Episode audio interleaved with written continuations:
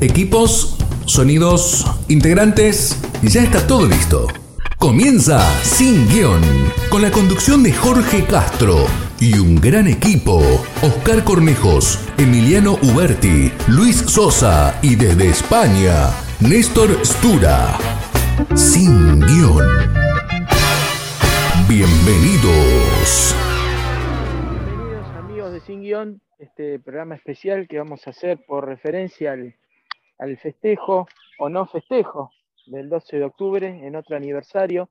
Hoy estamos poquitos, o sea, hoy tenemos un K2, dos remeros nada más para esta situación y tenemos un, un invitado especial, acá el señor Wenceslao Villanueva. Te pido, Luisito, que si puedes aclarar un poco el tema de, del currículum de Wenceslao, porque yo no veo casi ni el teléfono. Dale, Estoy dale, comiendo no, la te, yo pantalla. no te preocupes que yo ahora hago un resumencito de, Veo hormigas, no letras.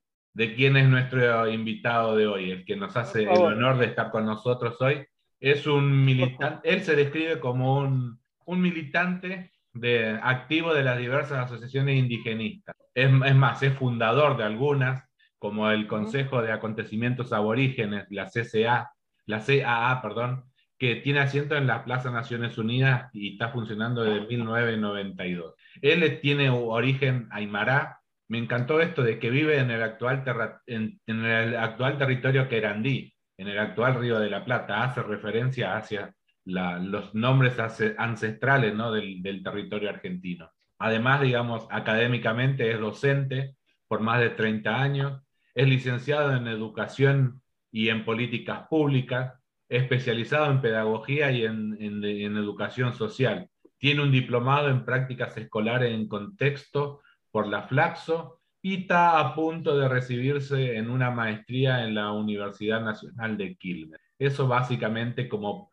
digamos, para describirlo dentro de la parte netamente académica. Después ya ahora creo que entraremos en el tema exclusivamente para hablar esto de, como decía vos en el inicio, ¿es un festejo o cómo se vive desde, digamos, la visión de los pueblos originarios el 12 de octubre? ¿Cómo lo viven ellos? ¿Cómo lo recuerdan ellos a este acontecimiento que para aquellos, digamos, que vivimos normalmente en, este, en esta Argentina y desde nuestros inicios escolares, siempre lo hemos vivido como aquel famoso Día de la Raza y que después con este nuevo tiempo que estamos viviendo en el cual se está haciendo todo este revisionismo histórico, en ver esto que, que para muchos fue un genocidio de los pueblos originarios y también revalorizar, por, digamos, en el contexto en el cual nosotros nos movemos, que es dentro de la Iglesia Católica, tenemos al Papa Francisco,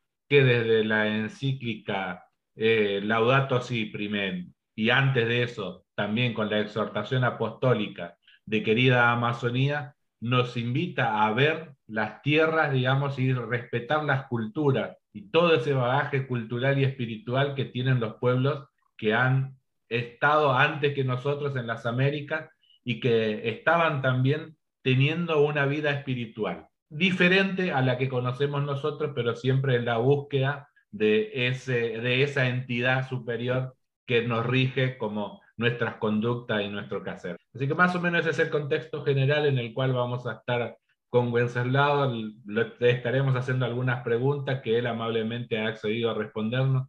Así que dale, Jorgito, vos que sos el hombre de todas las preguntas, arranquemos nomás. Nada, nada te escucho, Jorge. Lamentablemente no te escucho. Pero bueno, eh, arranco yo con una, con una pregunta básica para preguntarle a, Wenceslao cómo se vive el 12 de octubre, cómo lo vive el movimiento indigenista eh, este, esta fecha. Y creo que ellos igual tienen fechas particulares en el cual tienen como recuerdos de, de, este, de estos acontecimientos que, que no coinciden normalmente con el 12 de octubre. Así que, Wenceslao, buen día y bienvenido a este Sin Guión. Asquisuma Uruquipanay, Gilat Luis, Asquisuma Uruquipanay, Gilat Jorge, Asquisuma Uruquipanay, Taque Gilat Anakaru, Cuyacanakaru, acá Querandí Maricata. Buen día, ¿cómo están hermanos? La verdad que es un honor estar acá en, este, en esta entrevista Y por supuesto que para nosotros es un momento político eh, el 12 de octubre para poder reflexionar y hacer reflexionar, porque eh, si no, no habría otro momento. Ya eh, desde hace más de 500 años hemos sido cercenados, han debatido sobre nuestra suerte. No sé si recuerdan a, eh, Ginés de Sepúlveda y Bartolomé de las Casas, dos sacerdotes que estaban discutiendo sobre si teníamos alma o no teníamos alma. Y bueno, de alguna manera quedaron en acuerdo que sí teníamos algo de alma.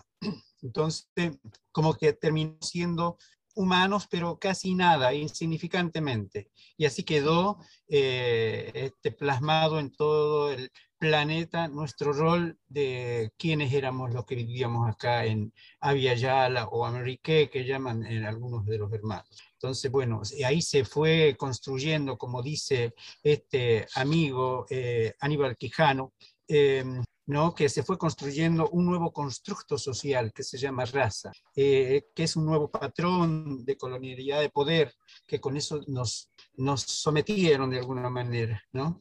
Eh, quedamos en jugando ese papel subalterno, pero eh, dentro de la servidumbre y la esclavitud. Sabemos bien claro que este mismo autor habla de que sin esclavitud y sin las servidumbres de América no hay capitalismo europeo, ni habría capital. Este, hoy, si América no hubiese aparecido en ese momento, al menos inventaron quizás ese, ese, ese momento político del 12 de octubre, pensémoslo de todas las maneras, pongamos todos los postulados.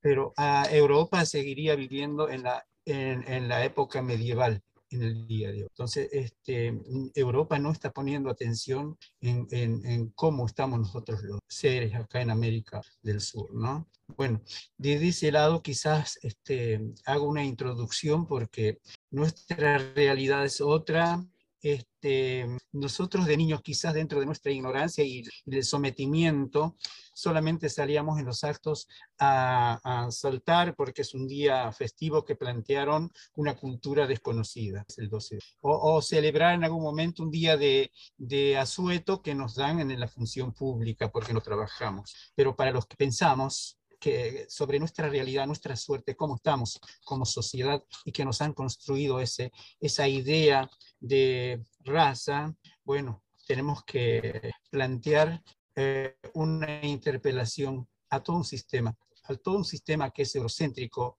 que proviene desde patrones de Grecia, Roma, todo eso, eh, toda una enseñanza que plantea en la educación este, tenemos que eh, interpelar a la misma iglesia que es patriarcal, que tiene un Dios que es masculino, hombre, varón, que eh, tiene ojos claros y piel clara, que eso nos da a interpelar también mucho. Bueno, quizás en mi escrito de mi presentación eh, indica que yo soy silenciado en, no licenciado, sino silenciado, silenciado. en, porque realmente los conceptos que me han incorporado en la academia hacen que silencie mi voz libre que tenía antes. Que yo hablaba antes de, haber sido licenciado, eh, hablaba libremente, pero ahora tengo que hablar con conceptos, con fundamento, con base, pero esas bases nacen en la academia.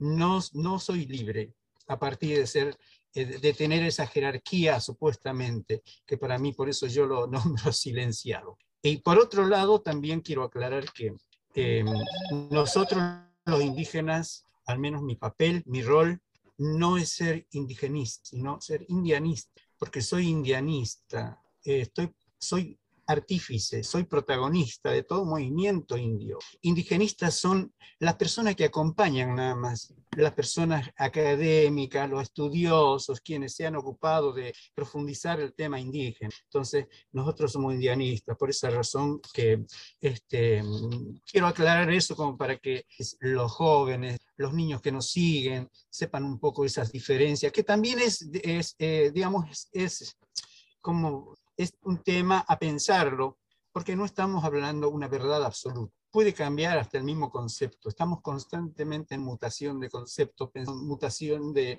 de pensamiento, o sea que no hay una verdad absoluta, todo es relativo. Por eso que si bien lo planteo, lo planteo porque me estoy jugando, pero que sé que después va a cambiar, ¿no?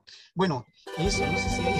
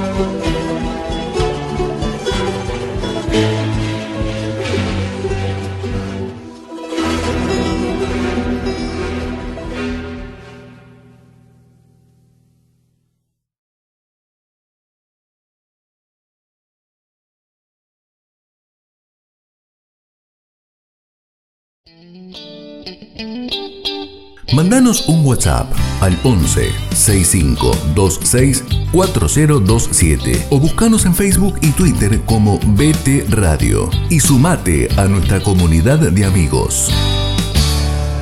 Es interesante y este fue el, el objetivo de también entrevistarte a vos, porque nosotros hablamos desde nuestra perspectiva y estos términos para nosotros parecieran todos equivalentes, pero bien haces vos esta distensión entre indigenista e indianista, que para nosotros casi serían sinónimos, pero terminológicamente se ve que tienen concepto y tienen peso propio. Entonces, y me, también me gustó esto que hiciste, porque se me venía un ratito antes de que vos lo, lo contestara la pregunta esta, ¿no? ¿Cómo se compatibilizaba tu vivencia personal, tu, digamos, cultura indianista, de, permitirme reco, recomponer mi término, digamos, anterior, para eh, adecuarlo, digamos, dentro de lo que es una currícula en la cual no hace, tiene ya como un lineamiento muy particular de los temas escolares principalmente, que es donde nos formamos más o menos todos, cómo se compatibiliza, digamos, esos dos ambientes, esos dos mundos digamos, la de la currícula que te viene con conceptos a enseñar y tu realidad y tu búsqueda de rescate de toda esa cultura que tuvo excelente, cómo nos saludaste en idioma, digamos, propio y no hiciste después esa traducción. Así que bueno, cómo se compatibilizan esos mundos en, desde las perspectivas. En cierta forma ya lo resumiste porque dijiste que sos silenciado en cierta forma en ese aspecto porque tenés como que la impronta de el currículum que te obliga a ir por unos carriles en el cuales vos tenés que cumplir por la función en sí que cumplís. Así es. Eh, es, es, muy importante, ahí es donde de alguna manera se genera la interculturalidad, esa interculturalidad que buscamos eh, todos que sea eh, concreta, ¿no? porque también la interculturalidad es, muy, es un discurso que queda en el camino y no se cumple. Eh, a tal eh, grado podemos ver nuestras comunidades como están, ¿no? Las comunidades del interior, donde están fuera del mapa de las políticas educativas, fuera del mapa de las políticas públicas, donde, eh, por ejemplo, en, dentro de lo que son los bachilleratos de jóvenes, no hay jóvenes bachilleres en las comunidades. Tienen que salir a otros lados para poder al menos llegar mediante escuelas integrales eh, o cursos integrales, integrados y, terminar, pero terminan como que otra vez eh, los mandan al mundo de, de la esclavitud, digamos, ¿no? Entonces, eh, pienso que no está pensado en, nuestro país, al menos, en, en, una verdadera interculturalidad. Por eso me, me, atreví a recuperar, digamos, una idea de, de, revisar el currículum. Estoy en esa idea futura. Ojalá eh, la vida me dé más tiempo, pero estoy armando un equipo también.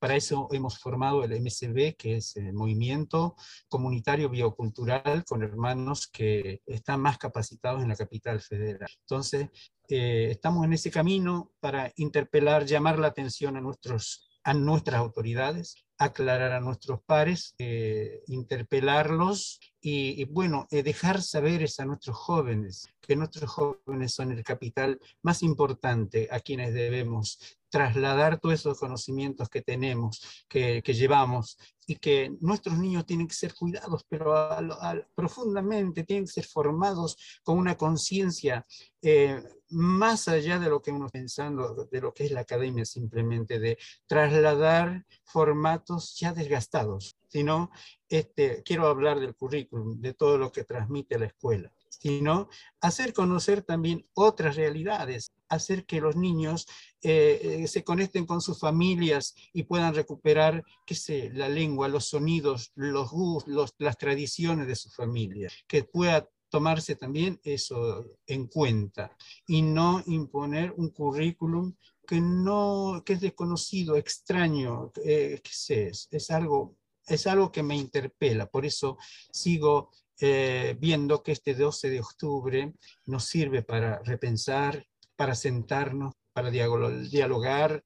Y, bueno, en este caso, mira qué interesante que hemos armado esto eh, entre nosotros, porque el hecho de que estén más personas no interesa, sino que sabemos nosotros los indígenas que detrás de cada uno de nosotros hay un ejército de espíritus que se dieron. Entonces, cada uno después lo centelladamente envía todos esos, esos eh, nuevos conocimientos que uno va recibiendo o intercambios de conocimientos que va recibiendo. Así que eh, creo que esta fecha es bien importante. Jorge, vos tenés preguntas. Sí, no sé si me están escuchando ahí. Ahora te escuchamos perfecto. Bueno, Wenceslao, mira, yo soy, eh, si vos me decís de las culturas indianistas de la Argentina, no sé por qué razón, en mi familia escuchaban mucho a Hugo Jiménez Agüero y gracias a sus canciones supe quién era Rinahuel o el cacique Casimiro Biguá eh, de Huelches y siempre me gustó la cultura Oniken, no sé por qué, y de ahí la cosmogonía de los Sonans o los Selknam, como se los conoce, me pareció siempre apasionante, tengo libros incluso sobre eso, no sé por qué sobre el resto, algo, alguna fascinación eh, de esa cultura como si fuera muy lejana, como si fuera casi otro país, ¿no? Es, es, raro, no hay casi, yo recuerdo ni en la primaria, ni en la secundaria, ni en la universidad haber visto algo sobre esas culturas, ¿no? Como que se hubieran perdido definitivamente, eh, por ahí no con otras, que yo, los mapuchos, araucanos son por ahí más presentes, más cantidad y tienen otro tipo de, de presencia en la sociedad. Pero hablando de esto, te quería decir porque eh, se estaba hablando de la educación al principio, y la educación ha pasado en estos últimos, ponele 100 años, por múltiples gobiernos de todo signo, incluso este, muchas dictaduras y demás, pero políticos de partidos de, muchos signos. ¿Por qué crees vos que si esto es algo, a ver, eh, pensado entre todos para que no se conozca nada, o se conozca medias, o generar divisiones, o creer que, los pueblos originarios ya como que no son parte de la Argentina, si esto es adrede la pregunta, o si esto es un olvido, eh, por así decirlo, porque no, no dan votos, por la cantidad de personas. ¿Por qué, ¿Por qué pensás que eso se fue trasladando con, todos los gobiernos de todos los signos políticos posibles. Em, pienso que es por ese patrón que estuvimos planteando en que la iglesia ya definió en un principio que eh, nosotros teníamos a media alma eh, que nos determinaron como una raza diferente, a los que hay que tratar de una determinada manera. No llegaron, digamos, a tal extremo de decir, bueno, definitivamente no tienen raza, hay que ponerles a alguien arriba para que puedan ser eh, este, llevados de algún, a algún lado.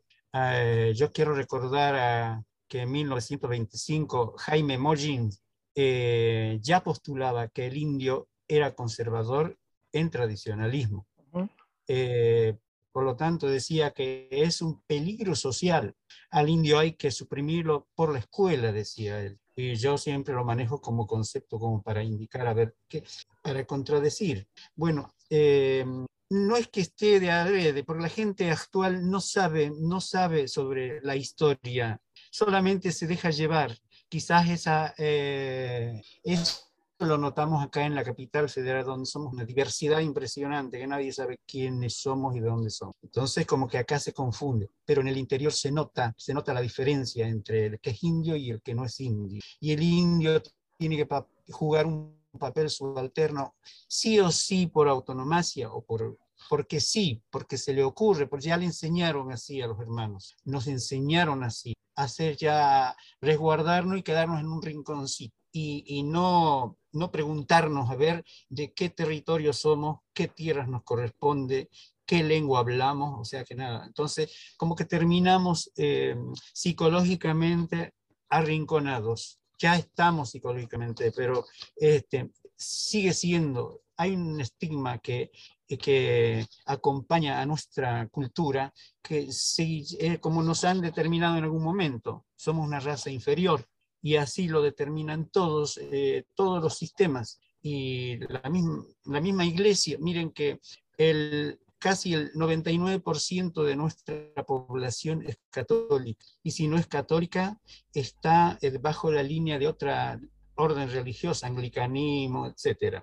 Entonces, es muy difícil poder revertir en este momento, excepto que haya una fuerte este, política de interculturalidad para la recuperación real de la cultura de los pueblos eh, que están fuera del mapa. Eh, los, los, políticos lo saben y saben también que esos, que esos indios, soy eh, son, bien, son carne de cañón, pero también son manipulables porque los votos sirven, porque eh, ellos avalan para seguir en el poder. Esos tres poderes, e, ejecutivo, judicial y legislativo, no son en vano.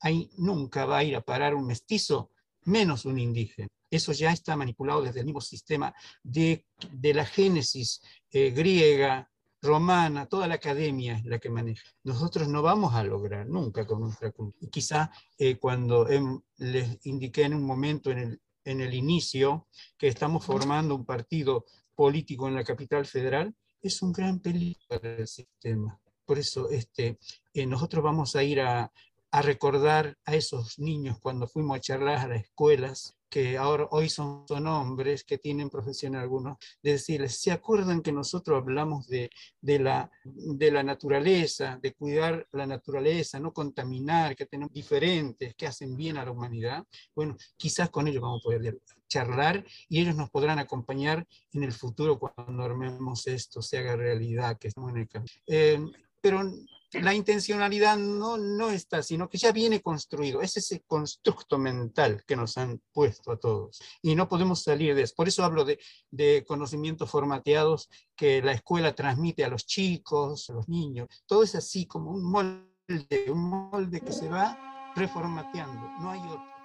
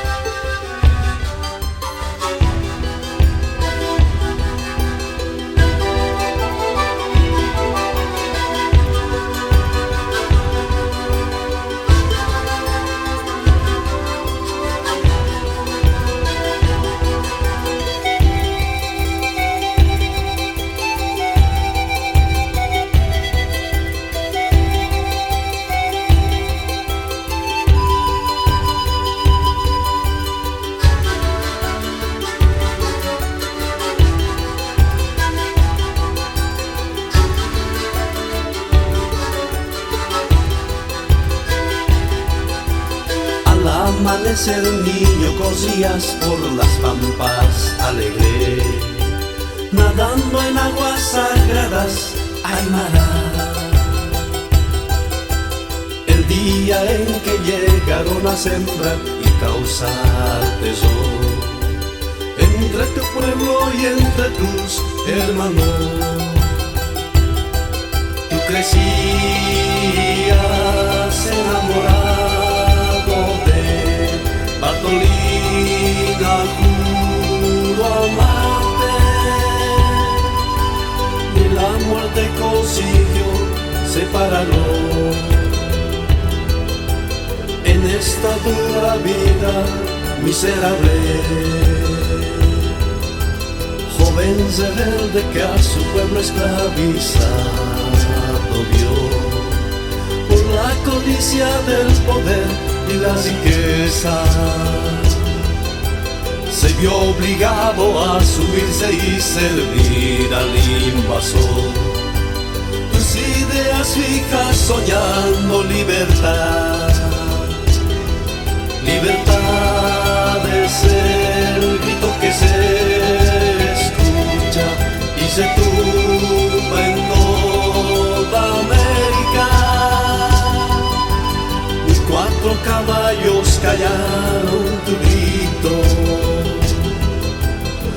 Juliana pasa, eres hoy el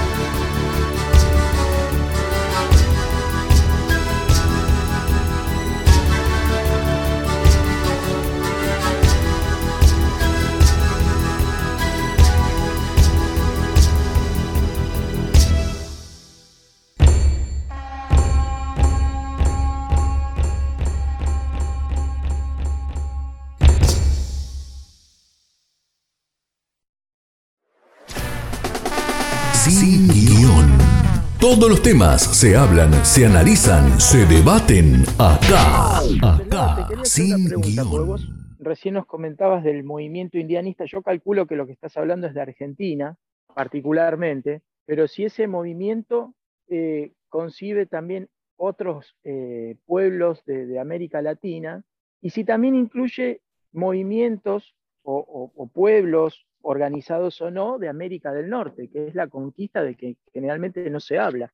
Si es que quedó alguno que haya sobrevivido allá, ¿no es cierto? Porque todo es en base generalmente al tema de la conquista española, pero recordemos que también hubo conquista francesa, holandesa, portuguesa y de Gran Bretaña, que eh, diezmó casi todo en, lo que es hoy Estados Unidos o norte de México. Si tu movimiento o el movimiento en general abarca también las culturas indianistas de toda América. Sí, sí, abarca todo. A nivel mundial abarca el derecho indígena, porque está tratado en convenios internacionales, y aún así, pero no se escucha acá, pero sigo. Este, indios, estamos en Australia, en Europa, en el norte europeo más que todo, eh, los Sami, que son los cabezas de todo este movimiento, eh, en toda América, por supuesto, y que este,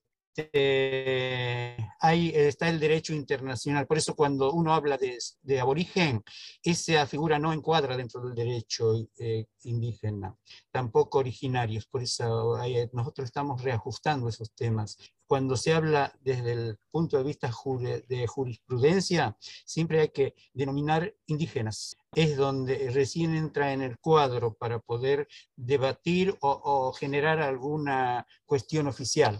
Pero bueno, este, con los hermanos de Norteamérica o del norte a lo sumo, nosotros compartimos todos nuestros sufrimientos, nuestras, nuestra historia en sí como indígenas, pero también eh, eh, es importante aclarar que si bien compartimos y tenemos las mismas miradas, el mismo pensamiento cosmogónico, quizás podría decirlo, solamente nos diferencia el, cuando el hemisferio eh, el hemisferio como se sur con el hemisferio norte se caracterizan que en un lado es, hay otros sentires y en el otro tenemos otros también. Por ejemplo, eso de la inversión de los, de, eh, ¿cómo se dice? Los acontecimientos de, invierno, primavera. Sí, los este, solsticios, eh, los equinoccios, claro.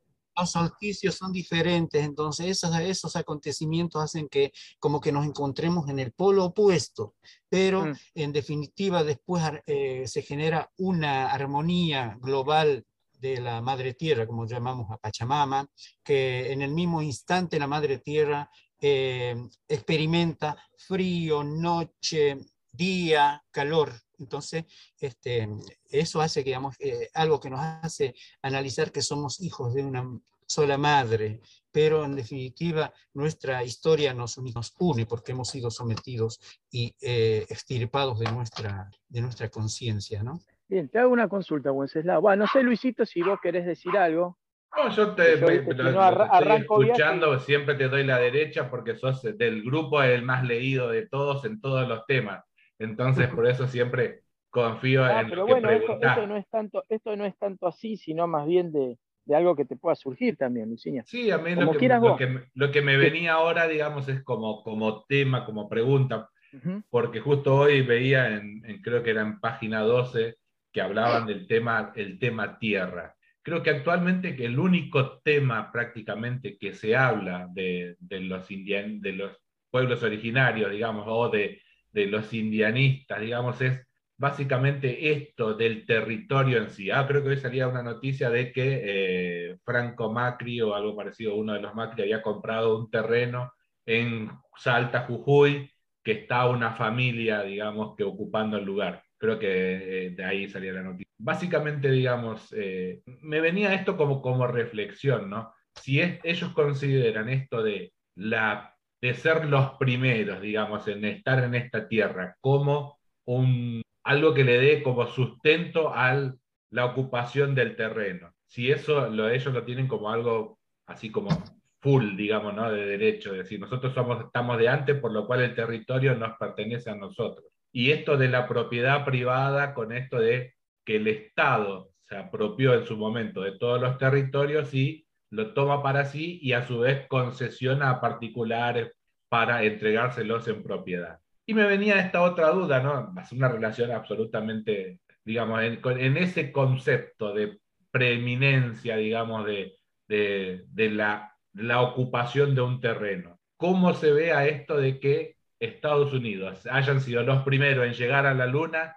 ¿Cómo nosotros compatibilizamos esto? Digamos, nosotros tenemos derecho a también gozar de la luz de la Luna, en algún momento de tener la posibilidad y de ir y llegar a la luna o eso, cómo, cómo se compatibiliza eso en la cultura, digamos, de los pueblos originarios? Qué interesante pregunta. Mira, no nos hemos cuestionado esas cosas porque como que se aleja demasiado de nuestra realidad, ¿no? Para nosotros, porque mire que a veces desde la comunidad cuesta llegar a la ciudad, vamos pensar esto de, de, llegar a la luna, es complicado. Encima, algunos que estamos leyendo más nos estamos enterando que es toda una mentira armada también, entonces, no sé, es todo para repensar, recontrapensarlo, pero este, sabemos que la Tierra nos brinda todo gratis, ¿no? La Tierra nos brinda todo libre, no es necesario pagarla a la Tierra para que nos dé un fruto. ¿Cómo es posible que nosotros tengamos que comprar esos frutos que la tierra nos brinda gratuitamente? Pensamos, ¿no? Y tenemos otra mirada sobre la tierra, porque somos parte integrante de la tierra. no podemos imponernos ante ella para someterla, porque es nuestra madre. Entonces, este, creo que esto de, de quién es la tierra, no sé, creo que hay que repensarlo. Sabemos que todo viene, todo conlleva una, una historia, un principio.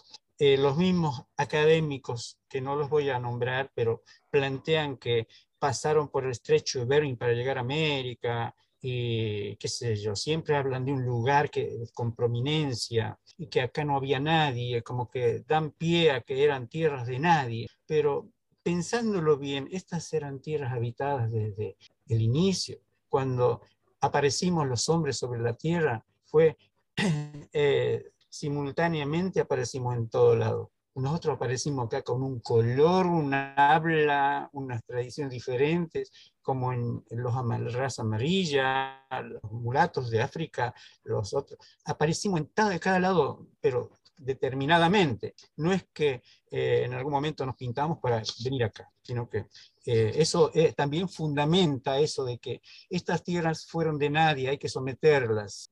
quiero romper, quiero quebrar con esa idea. Acá siempre hubieron seres que eran los, ancestros nuestros. que, que, en definitiva ustedes también tienen ancestros, sea de donde sea, pero tienen ancestros, esos ancestros anteriores también eran pensaban en la naturaleza. Eh, yo tomo el término indígena con lo que ser que está relacionado, tiene relación con la naturaleza. No indígena por el color, no, con, otra, con otro tono. Entonces, las tierras estas hoy nos, nos interpelan porque eran lugar donde nos hemos desarrollado, que si bien estamos algunos pueblos, pero esos pueblos tenemos saberes, tradiciones que nos avalan desde hace miles de años, porque la naturaleza misma nos dio ciertos productos para sobrevivir sobre ese lugar, si es árido o no es árido, pero nos dieron ciertos alimentos para sostenernos, cierta, ciertos saberes para sostenernos en ese lugar. Tal es el extremo que yo, por ejemplo, que soy Coya, soy Aymara, tenemos, ustedes saben, unos atuendos, un gorrito, un poncho, que es tipo cónico. Y esos, y esos eh, eh, atuendos son importantes en el lugar donde vamos a habitar, porque nos hacen concentrar energía cósmica, esa energía cósmica que nos va a dar eh, fuerzas para poder eh, no transformar, pero poder cultivar, conseguir otros frutos, otros productos en la tierra árida donde estamos. Entonces, y conectarnos con la naturaleza. Entonces, todo tiene una explicación. Por eso el que dice nada más vinieron por el estrecho de Bering, se metieron, de, qué sé yo, es como decir, bueno, acá era tierra de nadie, hay que seguirla sometiendo, ¿no? Yo, lo estoy pensando desde ese lado. Ahí te hago otra pregunta eh, de que... Perdón, perdón, Luisito. Sí. Una cosa muy sencilla. Los movimientos indigenistas en el mundo tienen dentro de los sistemas eh, políticos que, que generalmente se mueve el resto de los países alguna afinidad con algún movimiento político en especial? Por ejemplo, acá en Argentina, bajémoslo acá a la Argentina si querés. Sí, sí, sí, en la mayoría tenemos eh, similitud, estamos en la misma búsqueda. Por supuesto, si hay movimientos, a veces las organizaciones, las ONG filtran en el medio y, no llega a veces al, al, lugar, al territorio. Entonces, los que conocen, los que están en, en las academias también manipulan estos temas de los, los centros, las instituciones indigenistas. por eso cuando me distinguí al principio, yo no soy indigenista, soy indianista, dije. Entonces, los indigenistas son los que van a filtrar siempre los beneficios económicos que llegan a millonadas a las comunidades indígenas, pero nunca lo recibe el propio. Se queda en las oficinas, en la administración, en la burocracia de los indigenistas, se quedan esos medios, que llegan como que regalías, como que como disculpa a los pueblos indígenas, vienen de los países eh, progresistas, pero nunca llegan a los, a los propios, a los indígenas de territorio. Pero la pregunta iba más a este, a este estilo, Wenceslao, es decir, ¿vos crees que hoy el, el movimiento indianista podría estar más vinculado, no digo al, porque acá es distinta la, la, categoría política que le damos, por ejemplo, a lo que es progresismo, por ahí en Europa se entiende de otra manera. Bajémoslo a lo local, digamos, ¿no? Estás más cerca de, movimientos como para decir, no sé, un socialismo moderno, como se dice, del siglo XXI, eh, un sistema a la antigua, ¿Qué es lo que está más cerca del pensamiento? Digo en general, porque debe haber casos particulares que por ahí son distintos, pero en general como, como organización, como ONG o como organización política, cerca de qué rango estamos hablando que tendría cierta afinidad, no digo ¿no? que sean lo mismo, pero sí en cuanto a los valores que vos proclamás o, de respeto a la cultura, ¿cuál sería lo más cercano, no digo al ideal, pero al, pensamiento de muchos de ustedes? Y el más ideal, más cercano, sería el de Bolivia, por ejemplo. El de Bolivia, donde hubo un presidente indígena, a pesar de que su estructura no es indígena, pero que sí, este, llegó, digamos, y puede de alguna manera darle una mirada particular a toda la problemática social porque es el, el, más cercano que puedo verlo yo. también puede ser que está en Ecuador un poco, mm. eh, Castillo no, porque está a la izquierda. Toda la izquierda no tiene nada que ver con la, con lo indígena. Pero, este, Pero Wenceslao, te vuelvo a repreguntar, ¿por qué entonces yo, por lo menos lo que veo en la, muchas veces en la televisión, ¿por qué a veces la izquierda se quiere apropiar del movimiento como si fuera una escisión de ella misma? ¿O eso es algo que solamente pasa acá? ¿Es una cuestión de, aprovechamiento político? Esa es la duda, porque siempre veo como que hasta algunos dirigentes tienen la bandera de múltiples colores, que ahora no me acuerdo del nombre, siempre por ahí la ponen detrás, como abanderados del mismo movimiento. Exacto. Eso es un aprovechamiento político. Es, tiene una explicación. Eh, la izquierda sabemos que es el, hijo rengo o, el hijo, eh, la oveja negra del sistema. Entonces, por el momento, mientras es joven, sale a aventurarse, sale a hacer eh, por ahí, como dice, turismo, sale a los pueblos ahí a pasear. Bueno, eh, la izquierda es así. La izquierda es un, espacio vacío que no tiene territorio, no tiene sustento. Entonces, agarra de todo lo que es lo indígena, lo mestizo. Por eso que no tiene una crítica hoy en día a la izquierda, el socialismo han caído mucho en los últimos tiempos a nivel global eh, dentro de sus estructuras de lucha, porque el, eh, sabemos que el, positivismo, eh, la derecha, el capitalismo siempre va a estar, mientras uno no interpele seriamente, no salga a su, al frente, siempre va a estar. Entonces, la izquierda tampoco sale. La izquierda, como digo, es el hijo rebelde eh, momentáneamente que sale a, a estar. Entonces, mientras está, eh, toma lo que está en el camino. ¿Qué, es lo más fácil? nuestra gente que no tiene clara o confusa la identidad, que, no, que estamos sometidos, entonces eh, toma eso y encima toma los símbolos nuestros también. Claro, los, símbolos, los, símbolos, nuestros como la huipala es, es eh, manoseado por ellos, va, también, ¿no? Por ahí ese término está, está, está, no está correcto, pero bueno, ellos los, los toman como la comunidad gay también lo tomó en su momento, el cooperativismo, todo lo tomaron.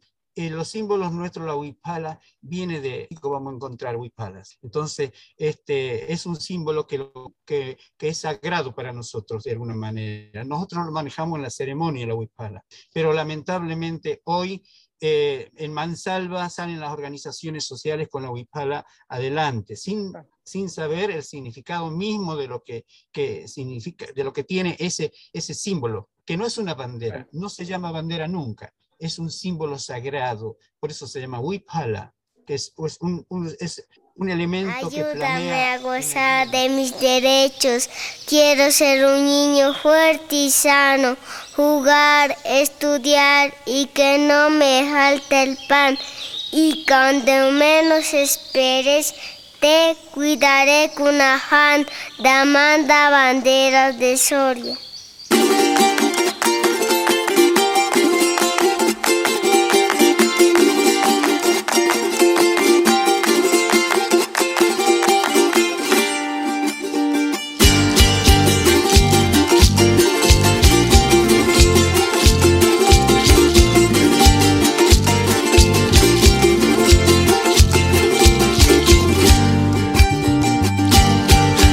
Hoy tu esperanza, niño Aymara, tu porvenir. Alza tu canto, miles de sueños, logalitud, tornasol, primaveral, niño Aymara, florecerá. Quiero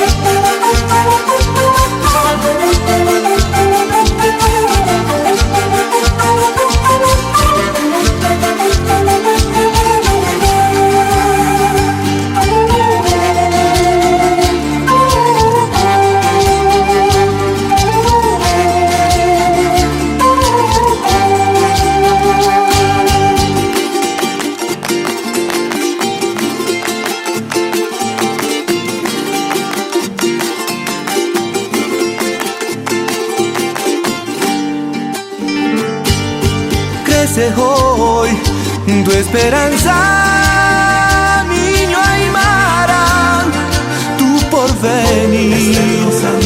Alza tu canto, miles de sueños, logalitud, tornasol, primaveral, niño Aymara, florecerá.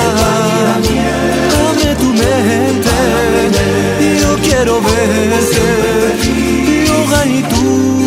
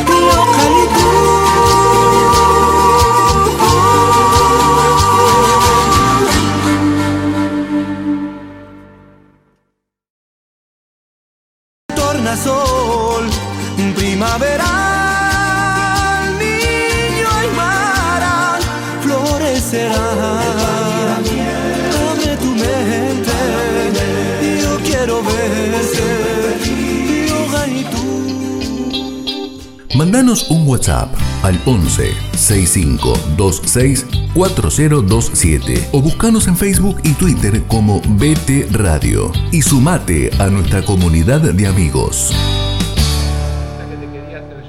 es algo que en otros programas tocando otros temas, habíamos hablado eh, más o menos como de la identidad del argentino, ¿no? Porque el argentino siempre que se pregunta de dónde desciende, siempre desciende de los barcos, ya sea venga de España, de Italia, de donde sea, pero desciende de los barcos, no tiene no, o no se siente como parte de una identidad de un pueblo aborigen, digamos. Tenemos el caso del de México, que se consideran aztecas, eh, digamos, los peruanos de origen inca, eh, los bolivianos también, que vos bien nombrabas, pero el argentino no se identifica como algo, ponerle, aunque sea cultural, identitario, digamos, esto de decir, nosotros somos, ponele, en Buenos Aires, como decir, querandíes.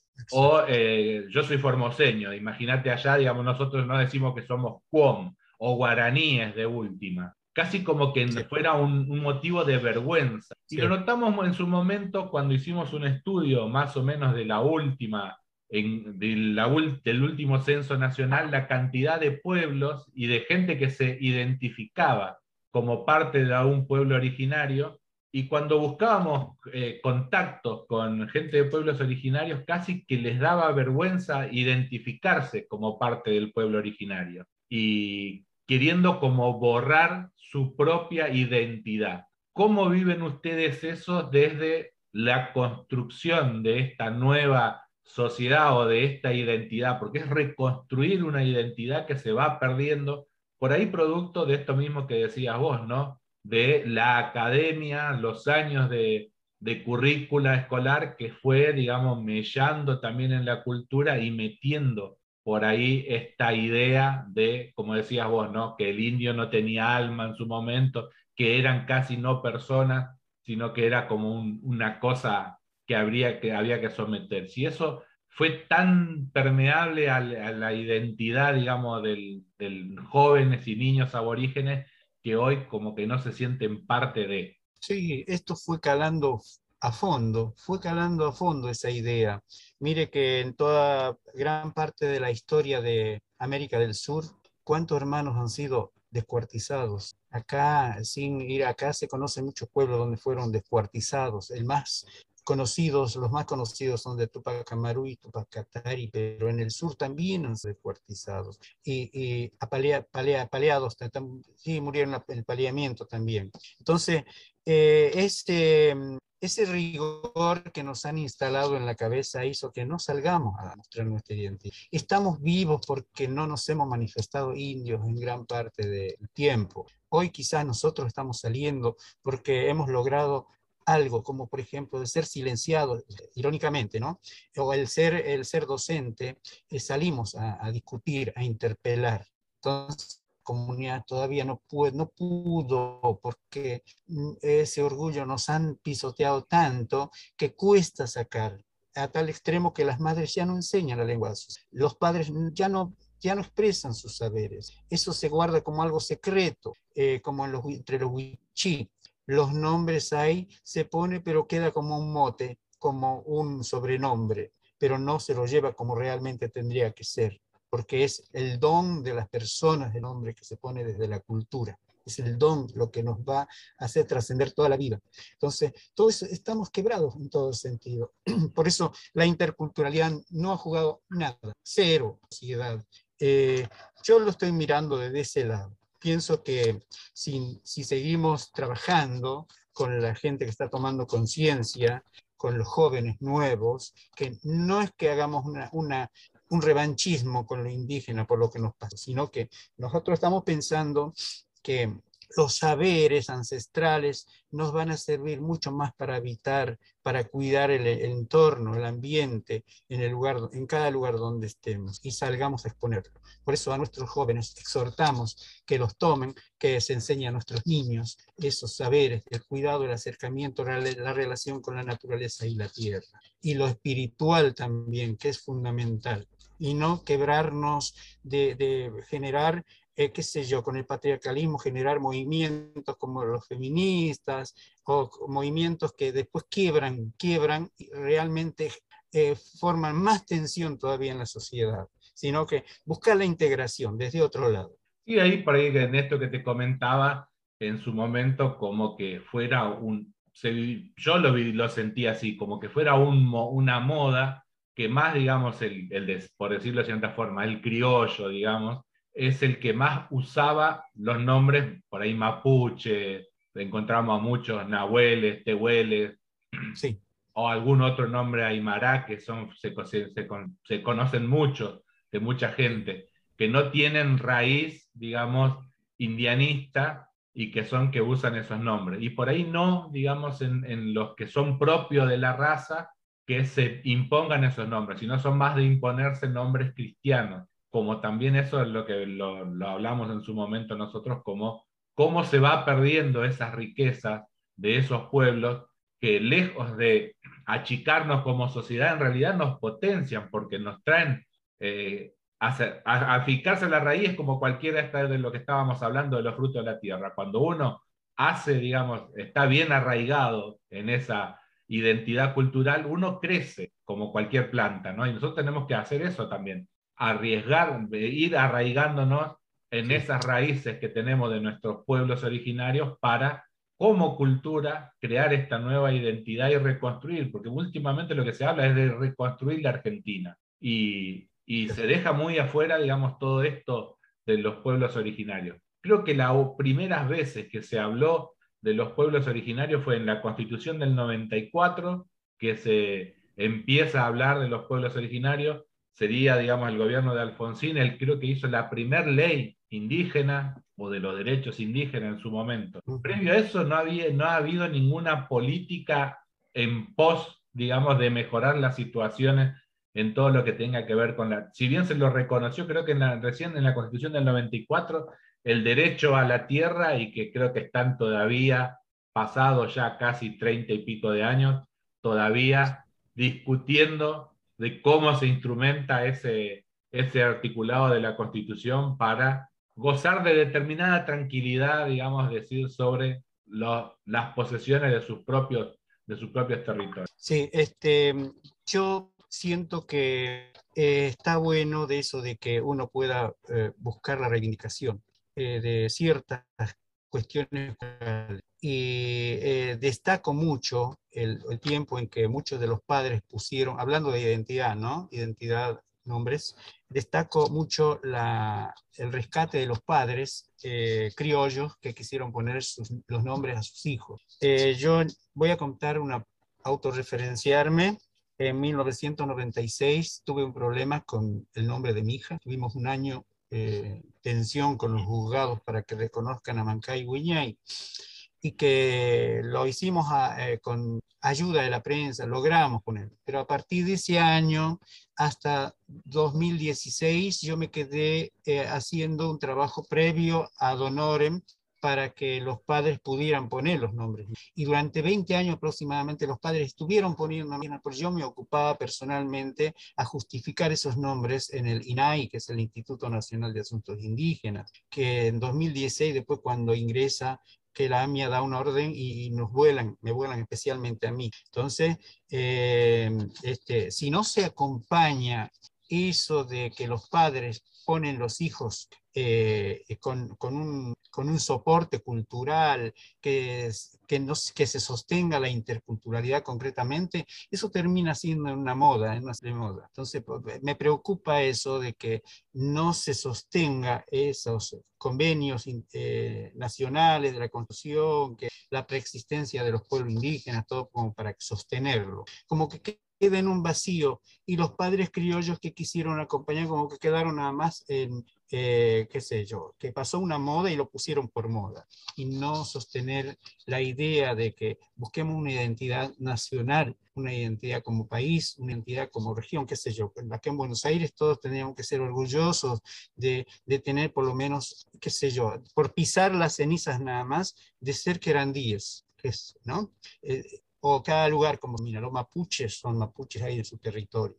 Nosotros tenemos gente acá, bueno, somos hijos adoptivos. Yo soy hijo adoptivo de los que eran Por eso, si no se sostiene todas esas ideas, esos sueños que tiene la población eh, indígena y no indígena de, de, identidad, desde el mismo poder, eso queda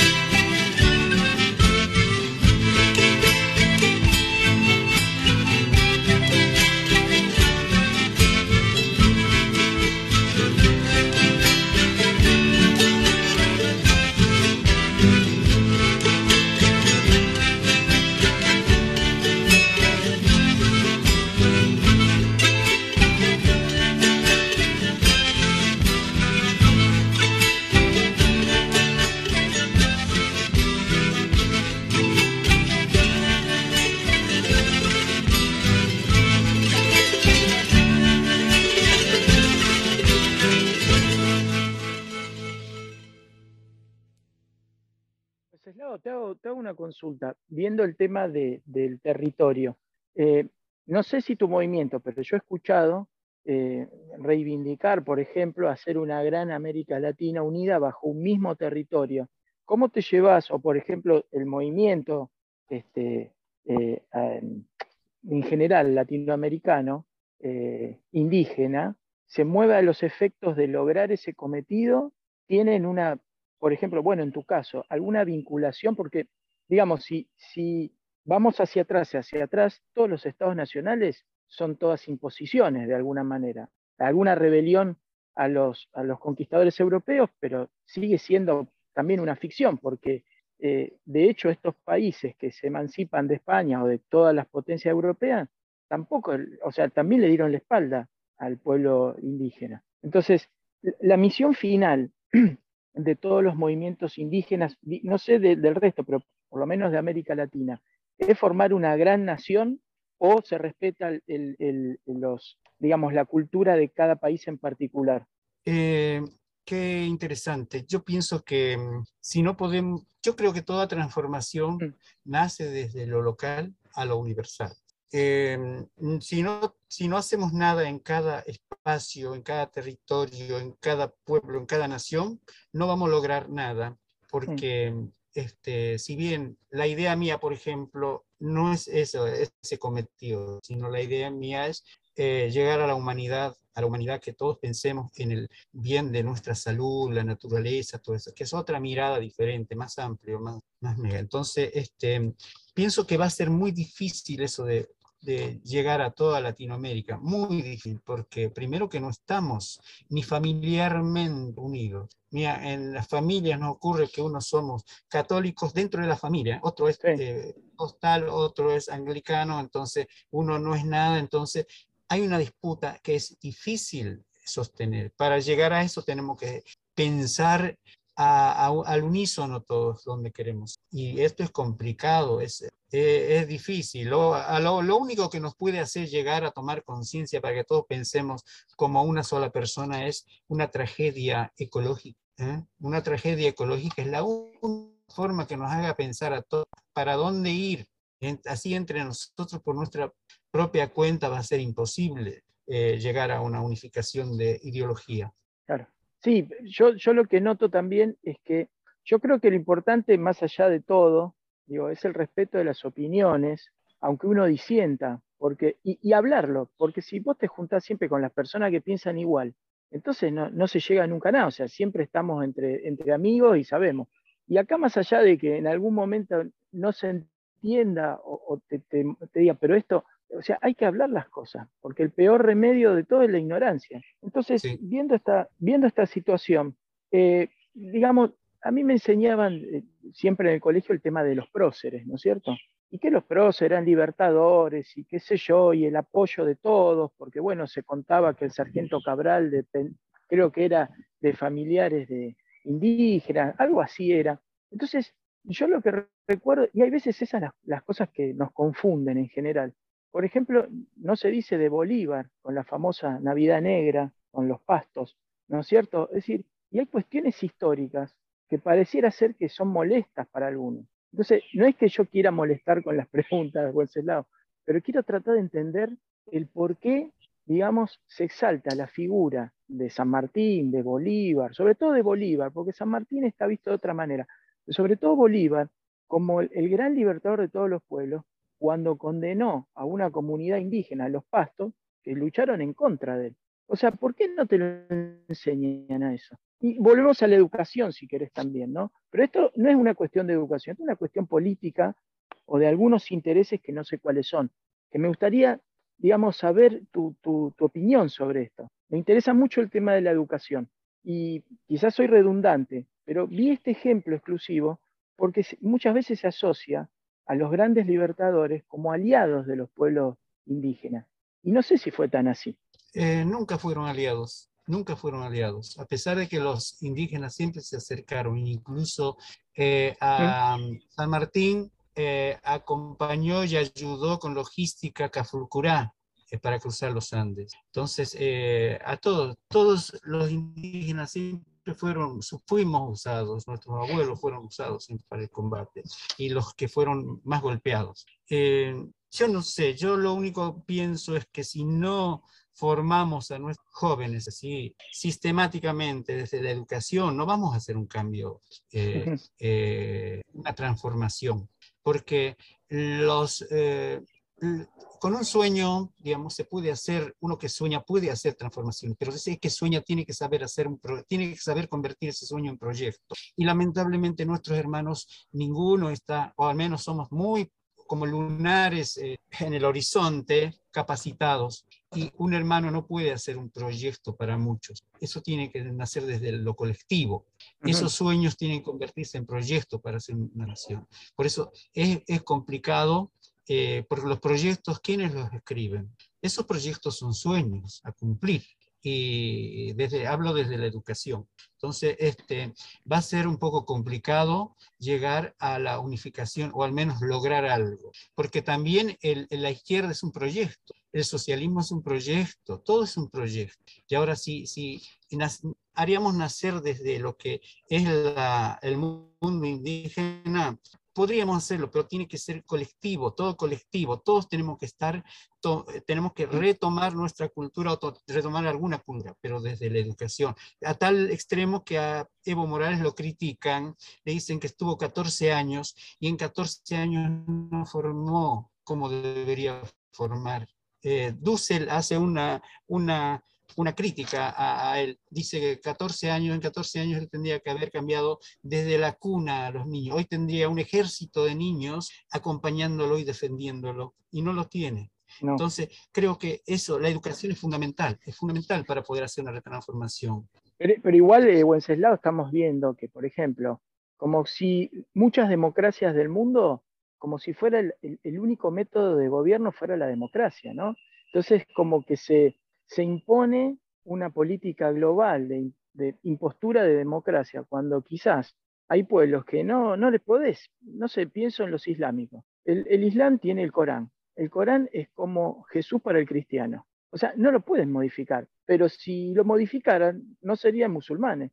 Entonces, no están o sea, el Corán es una base de datos para, para, la vida política de la gente. Entonces, si vos le querés imponer la democracia, va a fracasar. Entonces, pienso en, los pueblos indígenas que quizás por ahí tampoco tienen, y no tienen y por ahí no deberían tener la, fórmula mágica de las democracias occidentales. Y no pasa nada si eso no es así. Entonces, por ahí muchos que lo apoyan después lo critican, pues eh, bueno, tantos años, pero sos un dictador. Bueno, pero sos un dictador desde el punto de vista de, de los años para el canon normal, pero escúchame, pero esto no es la única forma de gobernar posible. De hecho, hay y existen y hubo muchas formas directas o indirectas de gobernar y nadie está diciendo nada. O sea, me explico, es como que constantemente quieren de alguna manera imponer estas situaciones. Entonces, es complicado, eh, porque no toda la gente, incluso imagino que dentro de tu movimiento, no todos piensan lo mismo. Entonces, es difícil hacer un movimiento homogéneo, porque siempre hay matices. Entonces, de este lado, este, te quería hacer una, dos preguntas que van de la mano. Eh, la primera sería esta. Obviamente que todos los pueblos no vamos a pensar que no hubo problemas entre unos y otros, porque el, humano somos, los humanos somos así. Entonces, yo te quería preguntar esto, porque eso, e, en general, cuando te hablan en historia, siempre te cuentan como que la nación indígena sudamericana o latinoamericana o de América, las tres, eran solo uno y siempre se llevaban bárbaros. Eh, y si uno escarba un poco más, te vas a dar cuenta de que no fue tan así. Ahora, eso no implica que después se haya pensado, bueno, esto era lo que había, esto es lo que vino. Está bien. Eh, y, el tema de, la conquista de España, porque ahora ya vamos a, tenemos el feriado acá adelante, si, si no hubiera sido España, es contrafáctica esta pregunta. ¿Vos crees que igualmente hubiera habido conquista? tarde o temprano? Y si lo hubiera habido, vamos a suponer de las otras potencias, ¿crees que hubiera sido mejor o peor que la española? Está para pensarlo. Mira si hubiese, sido al revés. Mira si América hubiera ido a conquistar Europa, mm. ¿no? Sí. Entonces, pensemos al revés, pensémoslo desde, desde todas las aristas, sí. pensemos desde, desde cómo Europa hoy existe porque por América, porque se llevaron toda la riqueza de América y con, con ello han construido el capitalismo. Ahí se, ahí se ha fundado el capitalismo, si no, a Europa seguiría siendo feudal. Entonces, pensemos en muchas cosas, porque, eh, qué sé, este, podríamos ser invadidos, si es que seguimos, yo sigo divagando, este, se podemos ser tiempo este, invadidos por extraterrestres, qué sé yo, todo. Es, es una, historia. de... Te lo digo porque lo he escuchado, ¿eh? lo he escuchado que hay, a ver, eh, yo tengo seguidores, bueno, que, que lo, es mutuo, que muchos son venezolanos, ¿no? Y colombianos me gusta, me gusta escucharlos a ellos porque tienen una visión casi como del centro de América, ¿no? No están ni bien al sur ni tampoco bien al norte. Y ellos dicen, bueno, el otro día estaban comparando en un programa cómo hubiera sido si, ¿no? Dice, bueno, pero está bien, eso nunca pasó, nunca va a pasar. Y ellos decían, bueno, si no hubiera sido España, hubiera sido Portugal, Holanda, Inglaterra o China, vamos a suponer, o si, si hubiéramos terminado, porque, digamos, por un hecho casi casual, España no es musulmana, y si hubiera sido musulmana hubiéramos estado hablando árabe, digamos, de alguna manera. Y fue por muy poco y en esos casi los mismos años. Este, ¿Qué hubiera pasado si hoy sería todo esto, por ejemplo, del Islam? ¿Qué hubiera sido? Y me parece eh, interesante hacer las, las, este, las dudas, porque también se piensa de esa manera, y no se acepta, sino que se piensa, porque también hay, a ver, el pasado no lo vamos a poder borrar, lamentablemente, pero sí se puede construir un futuro. Pero para construir el futuro tenemos que tener enraizado el pasado. Entonces, y, ese y, ese, y eso que hoy es el futuro va a ser el pasado dentro de 20 años. Y si volvemos a cometer los mismos errores o a callar lo mismo, va a ser igual o peor. Entonces, eso me parece que es lo más, lo más interesante. no es una pregunta, sino es casi como una reflexión para que me digas tu opinión sobre eso. Sí, yo, yo pienso que no vamos a poder llegar a un a, una definición porque, mm. eh, por una simple razón, que, que sé, los, los de América, si bien nuestro sueño sería recuperarlo no es mínimamente, no es que más allá de someter a alguien, no, sino que eh, recuperar mínimamente nuestra, qué sé yo, yo mi aymara, el mapuche, su mapuche, su mapudungún, el guaraní, pero este, eso es un sueño que se puede dar. Eh, yo pienso que eh, nadie quien, quien pueda revertir todo esto, lo que nos pasó a hoy. Este, tampoco hubiera sido, digamos, eh, aventurarnos a decir si se venían los musulmanes o los chinos, no, sino que ya está acá una, una idea central, hegemónica, que es el eurocentrismo, que de alguna manera es una conjunción de todos ellos que están acá hoy y que vivimos esa realidad y lo único que nos puede llevar a contradecir eso es em, eh, volver, por ejemplo, recuperar nuestro inicio de calendario a nosotros en el, hemisferio sur, pero tampoco sería parcial este, de los aymara ni de los guaraní, de los mapuches, sino tenemos que eh, buscar una recuperación de todo el hemisferio sur. Sería Australia, Sudáfrica, todos tendríamos que estar involucrados para esa lucha. Digamos que el 21 mm. de junio se traslada un calendario, inicio de calendario, por este, pero es otra mirada, otro proyecto, cuántos años nos llevará, cuántos muertos nos llevará, no sabemos. Entonces, no, te, lo digo, Wenceslao, porque, discúlpame, ¿no? pero en, los últimos tiempos, por ejemplo, tenemos bases chinas en la, en la Patagonia, ¿no es cierto? En pleno territorio mapú. Entonces yo pienso, ¿no es cierto? Pero está bien los chinos, qué sé yo, pero vos ibas a China hay pueblos indígenas de China, los uigures, que hoy están siendo masacrados y parece que nadie se acuerda. ¿Por qué nadie se acuerda? Porque los chinos son chinos. O sea, ¿cuál es la diferencia que pase en China o que pase acá? Esas contradicciones son las que a mí me vuelven loco. Porque después en China te arman una conferencia sobre la paz del mundo. Llame, pero acá, a 300 kilómetros, está masacrando a un pueblo indígena. no importa lo que sea después, pero es un pueblo que estaba ahí asentado hace no sé cuántos miles de años y los están echando del mapa directamente. O lo que pasó con el Tíbet. O sea, yo puedo criticar cuando es, y eso es lo que veo en los medios de comunicación, ¿no? Critican cuando no son afines a su pensamiento y cuando son afines no dicen nada, pero digamos, eh, el genocidio está igual. Y acá lo que importa no es la idea, sino las personas. Digo, es una, me comprendés, ¿no? Lo que quiero llegar a decir. O sea, o sea, el genocidio es genocidio de cualquier persona, raza, religión. No implica que sea, y esa gente es nativa, de no sé, este otro día estaba escuchando, no sé, como 5.000 años tienen, bueno, los están liquidando. Pero claro, ¿quién se mete con China? Yo estoy eh, seguro que hay dos sometedores en el planeta, que uno es el Buda y otro el, cristianismo. y, eso tendría que repensar cada pueblo, cada cultura, hasta dónde, mm. hasta cuándo podemos ser sometidos. Porque ya acá lo estamos interpelando mucho. El hecho de que yo diga que el patriarcado eh, tiene un origen, que es, es, es, es, el Dios creador del universo, que es hombre, rubio, este, etcétera, estoy interpelando, estoy haciendo una interpelación. Entonces lo mismo tienen que hacer en la interpelación los chinos, que tienen que interpelar a su Buda, interpelar todos los que están en, ese, esa región. Entonces, pero esto tiene que ser colectivo, tiene que estar acompañado por la educación, porque yo solo interpelo, soy solo Wenceslao, soy un ser insignificante sobre la tierra. Puedo tener gran poder como no puedo tener, puede ser pulverizarse de la nada. Claro. Sí, sí, entiendo, entiendo tu, tu, tu postura, yo lo extendería un poco más porque vos hablas de un sistema patriarcal que de alguna manera es la raíz judeo-cristiana islámica.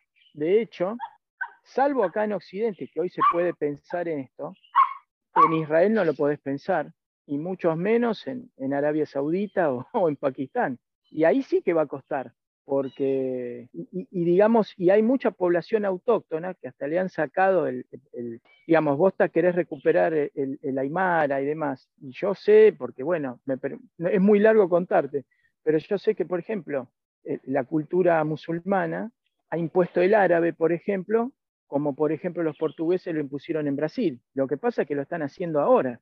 O sea, los portugueses lo hicieron hace 700 años. Ellos lo están haciendo ahora porque, por ejemplo, Irán no habla árabe. Pakistán no habla árabe, sin embargo, Indonesia no habla árabe, y le, autoimpusieron el idioma, y no solo el idioma, le impusieron las costumbres, y yo no sé si ahí va a ser tan fácil, no solo ya para los pueblos, digamos, este, indígenas de cada lugar, ni siquiera para el pueblo, porque ¿cómo luchas contra eso? Es imposible, va, no sé, quizás vos tengas otra manera. Yo, a ver, te digo, yo soy medio anárquico, entonces eh, me es difícil, por ejemplo, a veces conciliar las cosas, Wenceslao. Entonces pregunto por ahí para tener otra visión de las cosas que sean distintas a la mía, para encontrarle por ahí la beta de cómo, hablando pacíficamente, ¿no? No creo que, la violencia solucione nada, sino que hace una, una grieta todavía mayor. Eh, yo quiero aclarar que los indígenas también terminamos siendo anarquistas, porque no compartimos las miradas políticas de nadie, y como que tomamos una idea propia, pero que tampoco está dentro del sistema, está fuera, del, fuera de, todo, de todo mapa eh, de la estructura.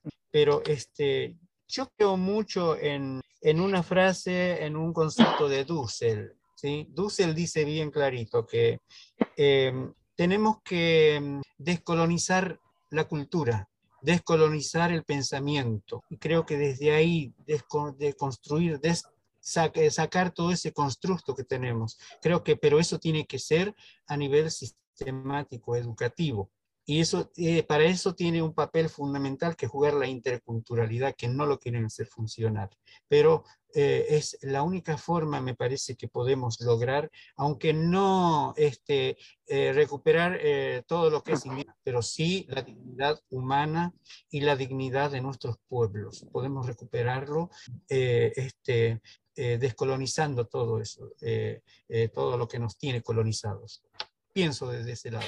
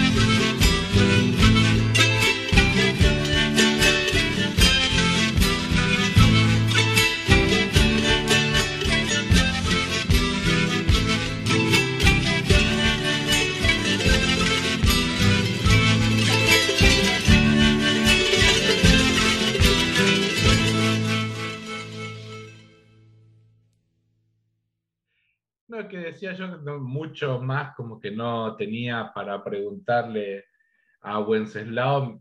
Los estoy siguiendo porque la verdad que me parece, creo que lo fundamental es esto que decías vos, Jorge, escuchar otras voces a aquellos que nosotros tenemos como ya conceptos preformados para ir construyendo nuevos conceptos. Pero creo que es ese, en ese proceso que estamos de buscar nuevos, nuevos conceptos para, conseguir eso que hablábamos en el comienzo, ¿no? De esta y construir esa nueva identidad como Argentina. Separemos ya esto de pueblos originarios o no, sino construir una identidad propia y no siempre estar, digamos, como traspolando cultura. Eh, la cultura española, la cultura italiana, en algunos casos portuguesas y demás, sino formar nuestra propia identidad cultural. Y se me venía en su momento como cuando él, cuando Wenceslao nos contaba esto de cuál era su vestimenta típica, ¿no? Que, en forma de cónica, que decía. Y se me venía a pensar en las vestimentas típicas de algunos países latinoamericanos, y son bien, digamos, bien autóctonos el tema de las, de las vestimentas. Y la vestimenta típica del argentino que se, lo representa es ropa de gaucho. y no necesariamente esa ropa es, es una, ropa como autóctona, digamos, de, algún pueblo, de algún pueblo, sino es bien, digamos, de, de raigambre española o, digamos, del campesino, digamos, inmigrante, no propia del territorio. Como muchas cosas que nos identifican a nivel, digamos, estereotipo, a nivel mundial, no reflejan también nuestra identidad de territorio, digamos, originario. Me quedaba con esa como, no como decís vos, Jorge, como decías vos, Jorge, no como pregunta, sino como una reflexión de ver nuestra identidad como Argentina también, cómo vamos eh, perdiendo esas identidades, desde nuestra vestimenta típica y demás, que no nos representa. Y respecto a lo que decía Wenceslao sobre la bandera, en el comienzo yo le estaba comentando que en su momento, cuando estuve en Salta, había comprado una de estas banderas y cuando la traje a Buenos Aires, me habían invitado a una de las marchas, creo que ahora, en estos días, hay una marcha que se hace de Congreso hacia el obelisco, que hacen los pueblos, había llevado la bandera y, me, ahí me dieron una clase, digamos, de la bandera. Y me dijeron, esa bandera no nos representa. Yo dije, ¿cómo si la traje de allá? Y me dice, no, mira, porque tiene que tener una línea blanca en el medio y me explicaron, digamos, que esa bandera representa como cuatro territorios y no es solo, digamos, una simple bandera, que como bien decía hace, un rato Wenceslao, era, era mucho más que todo eso, sino que era un, algo que le daba como identidad y, y le decía en su comienzo a él, antes de cuando estábamos pactando esta nota, que la idea un poco de esta nota era esa, ¿no? Hablar de aquellos que realmente no conocemos, porque están en nuestro medio, pero no lo conocemos. Ahí parece terminología, como hace un rato decíamos, que nos parecen como que fueran sinónimos y no tienen su propio peso desde la cosmogonía de ellos mismos y desde el lenguaje, porque pareciera que para nosotros todo es según nuestro criterio y hay un criterio mucho más amplio, esto de la construcción de, ese, de esa comunidad. Eh, así que bueno, básicamente eso. ¿Querés, Jorge, que hagamos un pequeño cortecito si continuamos? No te escuchamos, Jorge. Sería bueno si te escucháramos. No, estaba pensando, si, para no cortar el ritmo, Sí. o sea, porque si hacemos corte, después lo enlazamos, Luisito, me parece. Dale, dale, Como si no, quiera seguimos, vos, seguimos, seguimos, dale. Seguimos, que la verdad que está muy interesante este diálogo. Eh, como decíamos, yo no, no- no lo estoy viviendo como, como una entrevista, sino como una, un diálogo alrededor de una mesa de café, compartiendo ideas sobre, aquellos sobre aquellas cosas que no conocemos y del cual queremos conocer para crecer, básicamente. Cierto, cierto. Bueno, eh, qué interesante esto de, la Huipala. Eh, la Huipala es, eh, pertenece más que todo a un- una gran parte de lo que es el, Tahuantinsuyo, o el Tahuantinsuyo en concreto, de lo que es América, especialmente Suramérica. Y bueno, la Huipala tiene cuatro, representa cuatro regiones según el color del central que lleva y si bien está el, el Contisuyo, Chinchaysuyo, Antisuyo, que son otros suyos, suyo es provincia o región o territorio, y nosotros estamos bien en el extremo sur casi, que es el Collasuyo, y el Collasuyo viene de lo que es el Colla viene de plantas, de medicina, plantas medicinales o conocimiento del saber de las plantas. Entonces, todos los que vivimos en el Collasuyo somos, eh, no especialistas, pero la mayoría manejamos el saber de las plantas. Entonces, este, eh, está representado por la sabiduría, que es el color blanco.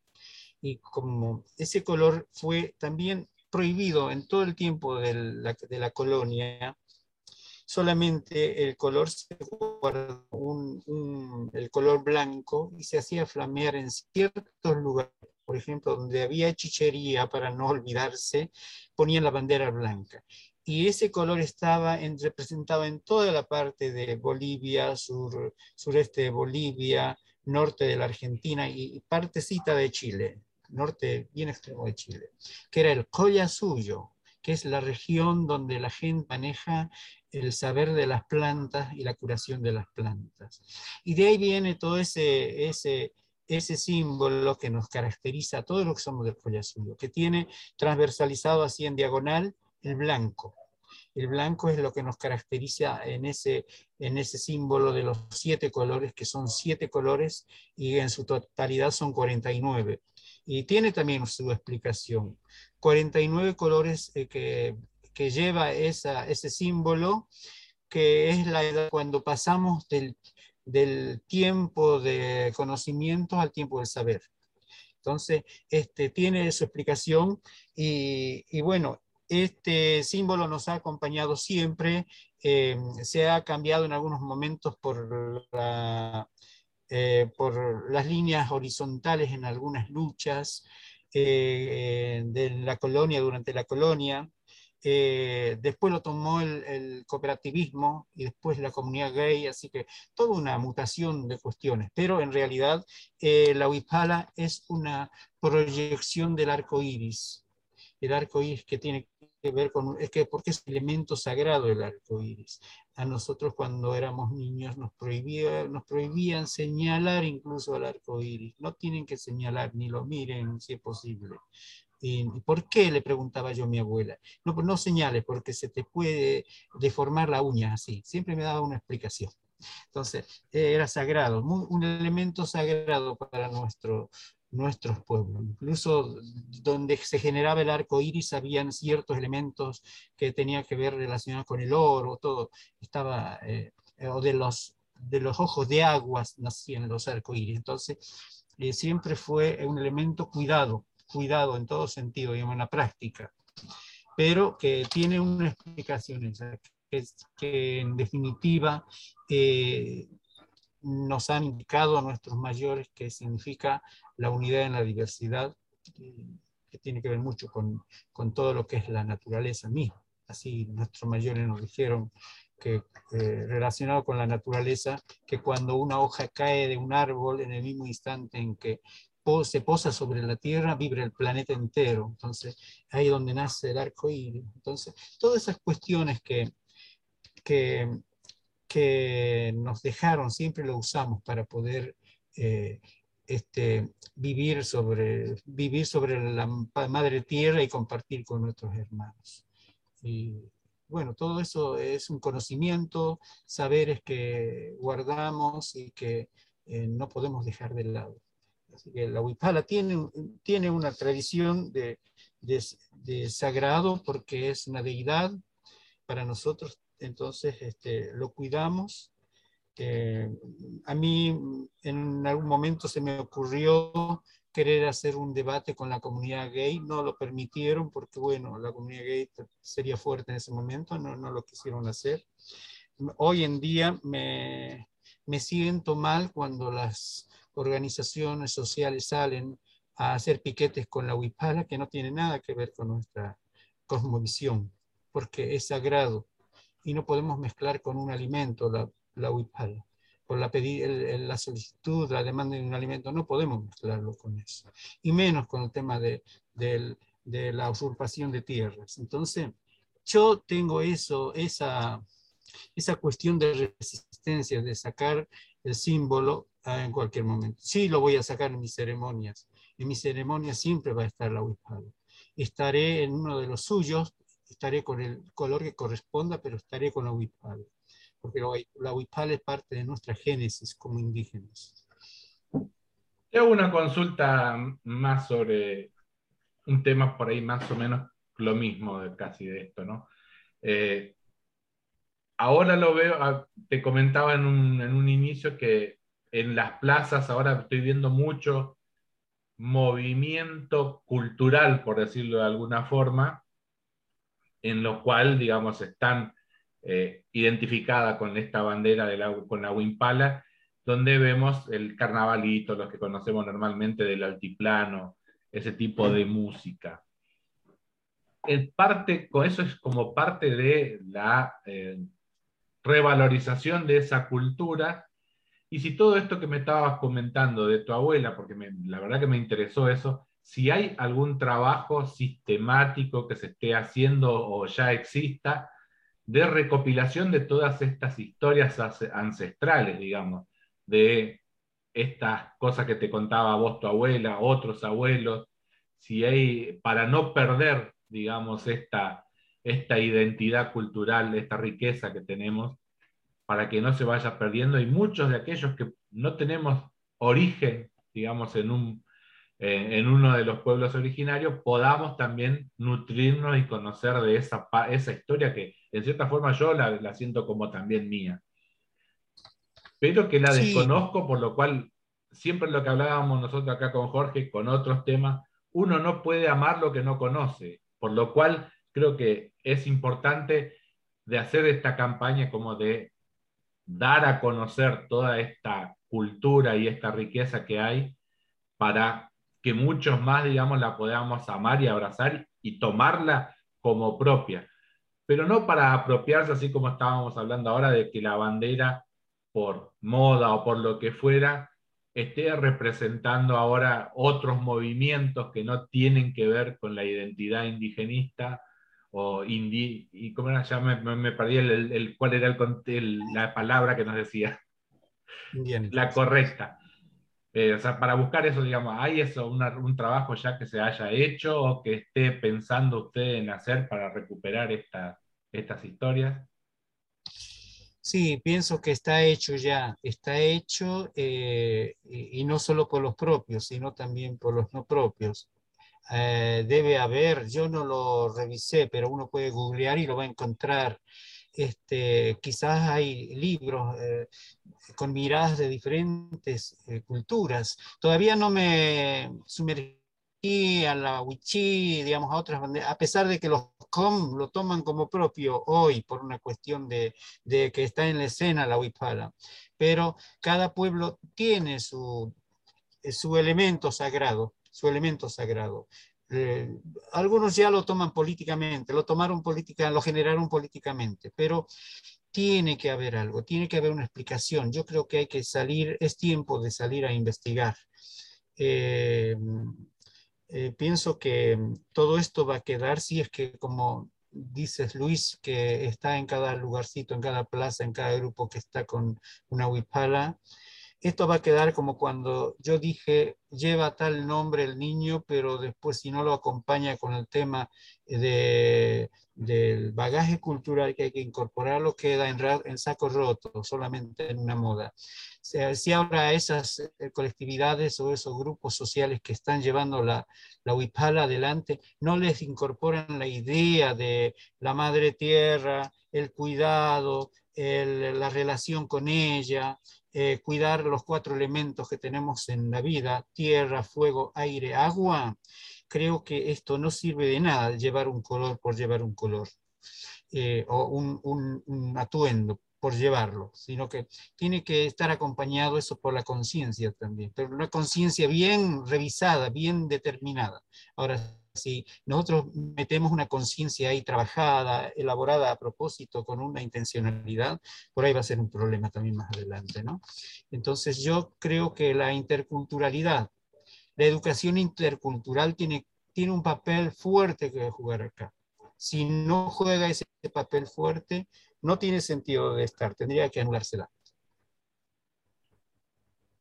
¿Y eso es lo que consideras que es un trabajo que debería hacer ponele el Estado con algún, digamos, así como decías en su momento, digamos, la, Comisión de Asuntos Indígenas, o, o, tiene que ser un trabajo de las organizaciones como las en las que estás vos, para que, digamos, no se pierda y, y por ahí conservar un poco la fidelidad de eso, que no se termine convirtiendo en un relato uso esta palabra que estamos como muy acostumbrados en este último tiempo a escuchar, que no sea un relato de algo, sino que sea fiel a la cultura y a la realidad cultural de cada pueblo.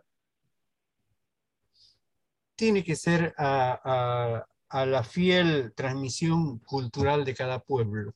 Cada pueblo tiene que dirigir. Esto no tiene que ser homogéneo. Eh, tiene que ser con una mirada de cada pueblo. No podemos nosotros, qué sé yo, hoy me considero hijo adoptivo de los querandí. Me gustaría que toda esta región se llame querandí. Pero están los mapuches, están los charrúa, están los huarpes, están, otros pueblos. Hay que hacer una especie de, de parlamento para decidir qué, qué identidad nos va a representar, ¿no? Entonces, bueno, yo pienso que este, eh, tenemos que seguir construyendo esto, eh, que nos que, el gobierno, el, el, Estado, no sea Estado porque sí nomás, sino que eh, dé oportunidad no sé si de dar oportunidad, tal vez nosotros mismos no, no hacemos para llegar a ese espacio eh, a ese espacio de poder, eh, porque no estamos capacitados muchos o porque no nos permiten. Eh, creo que tiene que ver con lo cultural, lo racial. Yo recuerdo hace poco en las escuelas de la ciudad no permitían a un hermano que había nacido en Bolivia tomar la dirección, porque le, dije, le decían que era este boliviano, que no puede tomar ese espacio. Entonces fue una lucha fuerte inclusive hasta con el mismo sindicato UTE, que se oponía a que entre él como directivo en una escuela. Entonces, creo que es un tema más cultural de conciencia, de mirada más de adentro. Y no sé, es un tema que me interpela a mí mismo. Eh, yo mismo pienso que si tenemos que tener una plena conciencia primero, si tenemos que llegar a un lugar de poder, bueno, esto yo lo transmito a todos. Si tenemos que llegar a un lugar de poder, no debe ser solamente para satisfacer nuestra estancia, nuestros bolsillos, nuestro sueldo, sino tenemos que llegar a un lugar de poder para transformar la realidad, para transformar, para dar, para volcar esa realidad mal hecha por algo que va, a beneficiar a muchos. Y si el que está en, en, un lugar de poder y no hace eso, no tiene sentido que él esté, sea de cualquier partido sea. Pero bueno, yo si lo miro desde el lado mío, yo si llego a un lugar de poder, lo voy a retransformar, voy a dar, voy a dar vuelta a todo para que inventemos una nueva realidad. Ah, es un sueño. Seguro, como todos los sueños, hay que trabajar por los sueños. En su momento habías dicho que estaban formando un partido, pero creo entendido que ya en algún punto del país ustedes ya tienen algún legislador, ¿no? Dentro del movimiento indigenista, ¿no? Sí, tenemos en, en Salta, en La Caldera. Este, se han trabajado en varias comunidades también de Salta, entre los Com y los Huichí. Eh, están ingresando de a poquito.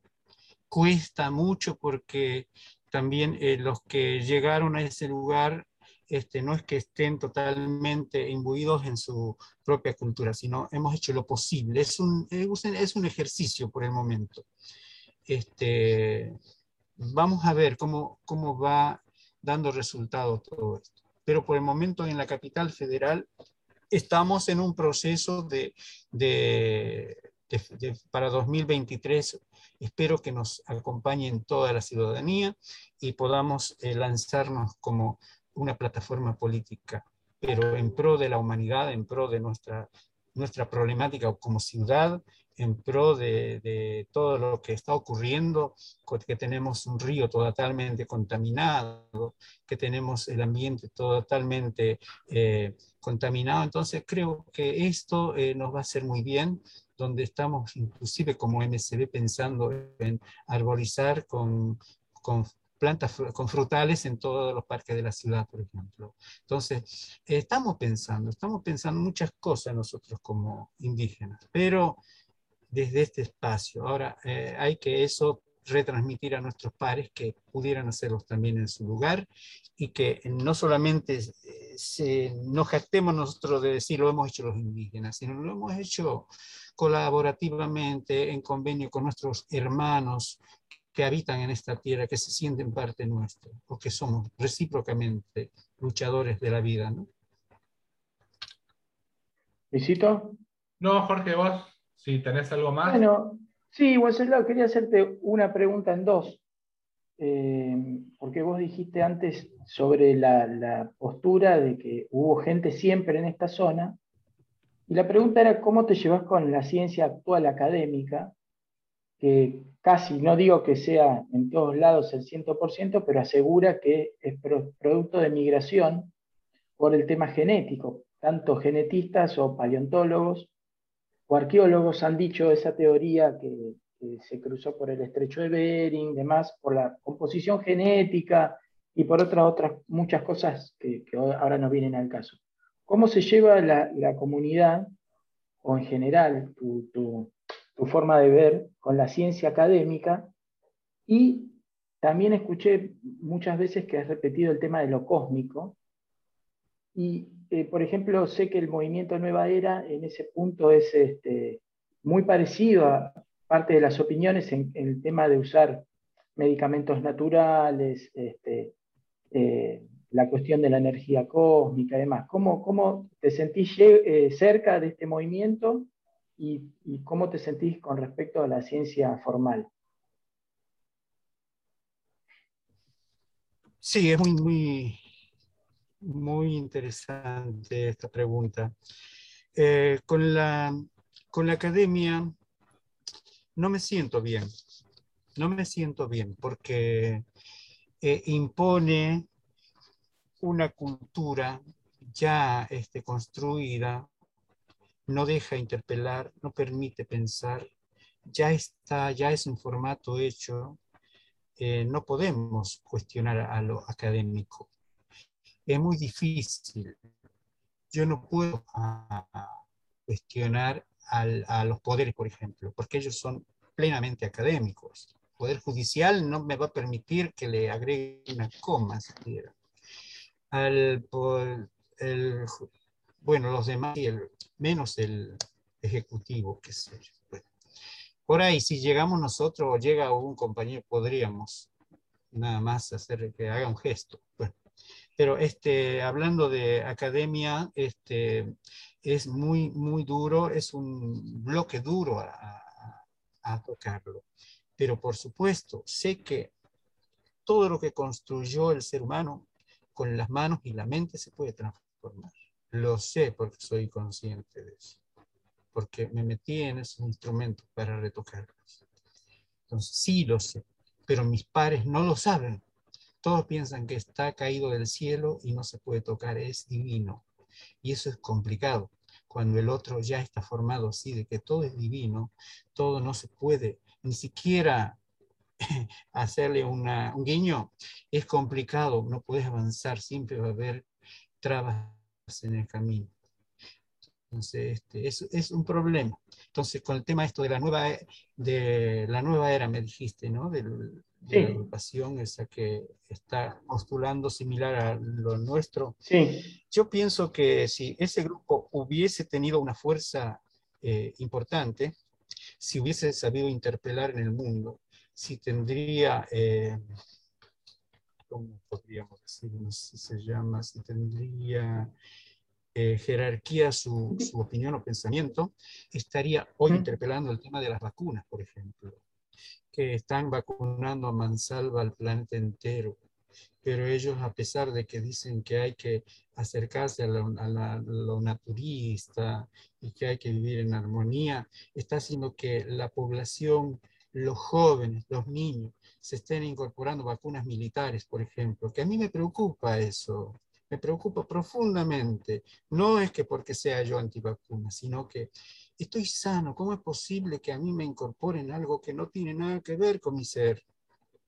que mis niños están sanos, ¿por qué tienen que vacunarse para, para acompañar, que sea, aunque este, ellos acompañan, por supuesto, porque tienen amigos, van a ir a Luján y tienen que, tienen que vacunarse, si no, no pueden ir.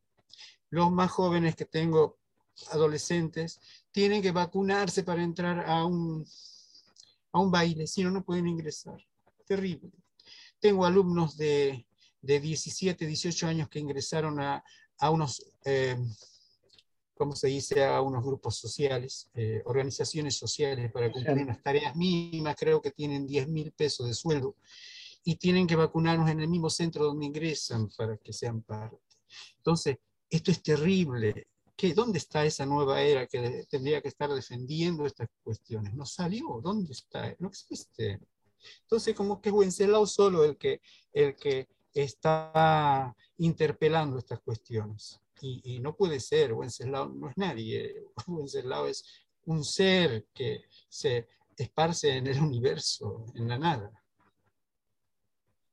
Bueno, muy interesante, Wenceslao. Yo no sé, Luisito, si te queda algo más todavía en la gatera. No, yo ya no tengo más nada para preguntarle.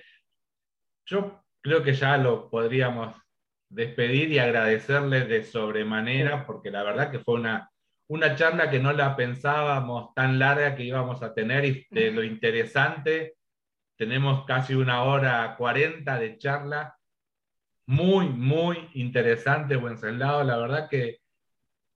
Y vamos, se viene la parte 2 por ahí. Y por ahí en algún momento cuando se nos ocurren nuevas preguntas, porque creo que nos dejó muchas, muchas preguntas para que nosotros... Cosas para pensar, pero, pero hay que pensarlas para formular la pregunta bien, digamos, ¿no?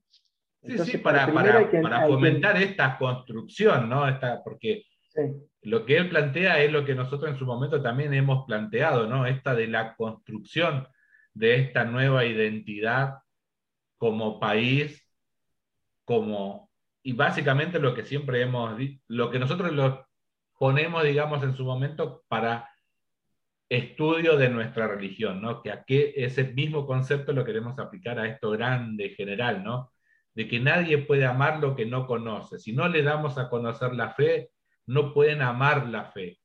Por lo cual también tenemos que darle a conocer esta identidad cultural que tenemos para que amen esta identidad como identidad propia de este territorio en el cual nacemos, nos criamos y existimos.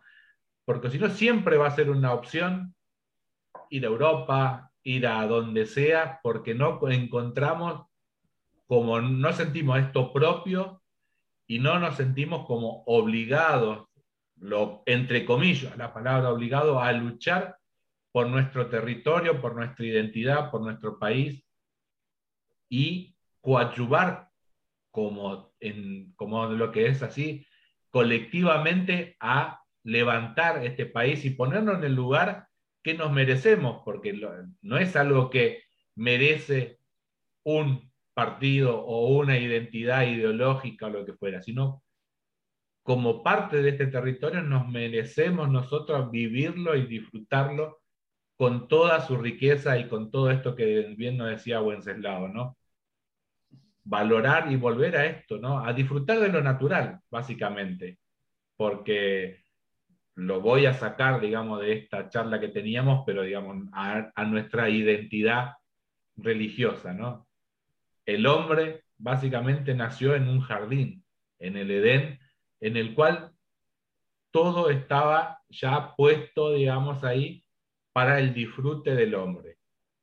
Y esta, digamos, eh, este que nosotros vemos que tentó, digamos, en cierta forma al hombre a desobedecer, a este Dios que le podemos poner otros nombres, digamos, para nosotros es Dios Padre, el cual envió a su Hijo Jesucristo, que podrá tener en otra cultura otros nombres, pero siempre es aquel que nos dio esta tierra para no explotarla, sino para disfrutarla y vivir de lo que la propia tierra nos da.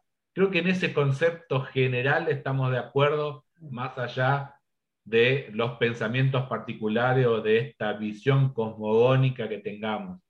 Pero creo que eso lo tenemos bien como punto, digamos, de común unión en toda en la religión judeocristiana o las cosmogonías de los pueblos originarios y empaparnos, porque ah, mira, hace un rato que ya casi hora y media que estamos hablando y todavía me cuesta asimilar estos términos que nos había dicho Wenceslao y que prometo, digamos, de empezar a formar a formarme esta idea y como incluirlo en mi lenguaje de charla, digamos, hacia otros eh, contextos en los cuales me toque moverme para hacer yo también un, hacer generar un efecto multiplicador, que esta charla no sea una charla más, sino que sea también esto, un, un espacio en el cual hayamos crecido y hayamos sido parte de ese elemento multiplicador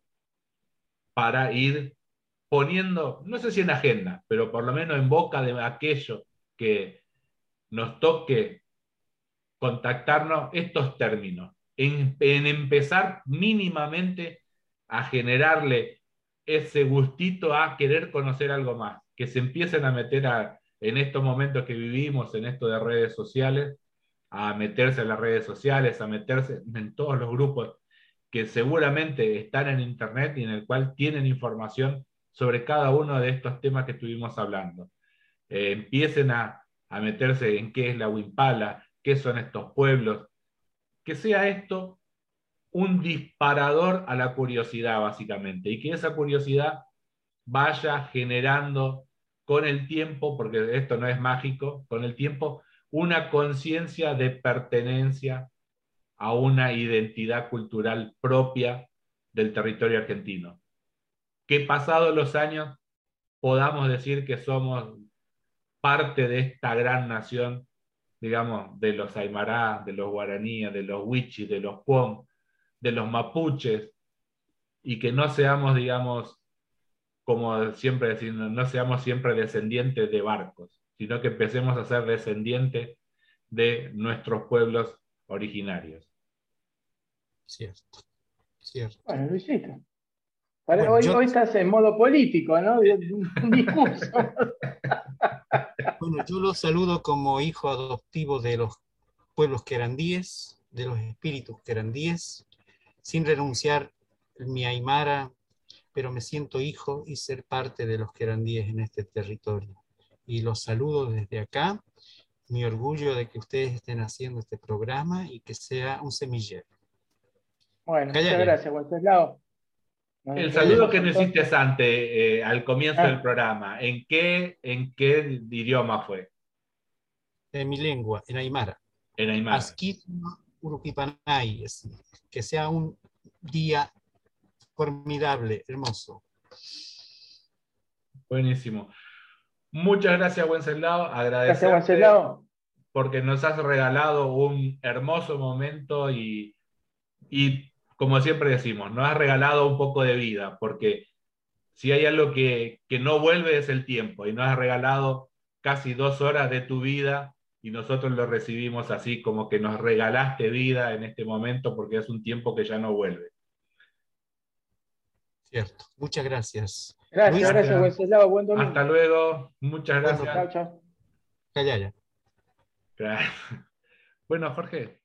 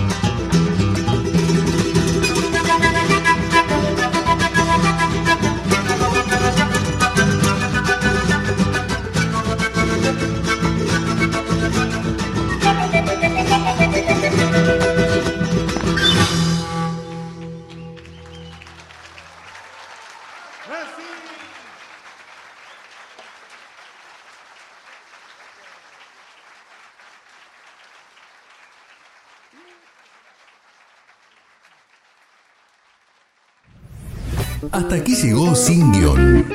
Jorge, Oscar, Emiliano, Luis y Néstor se despiden hasta el próximo sábado. Hasta entonces.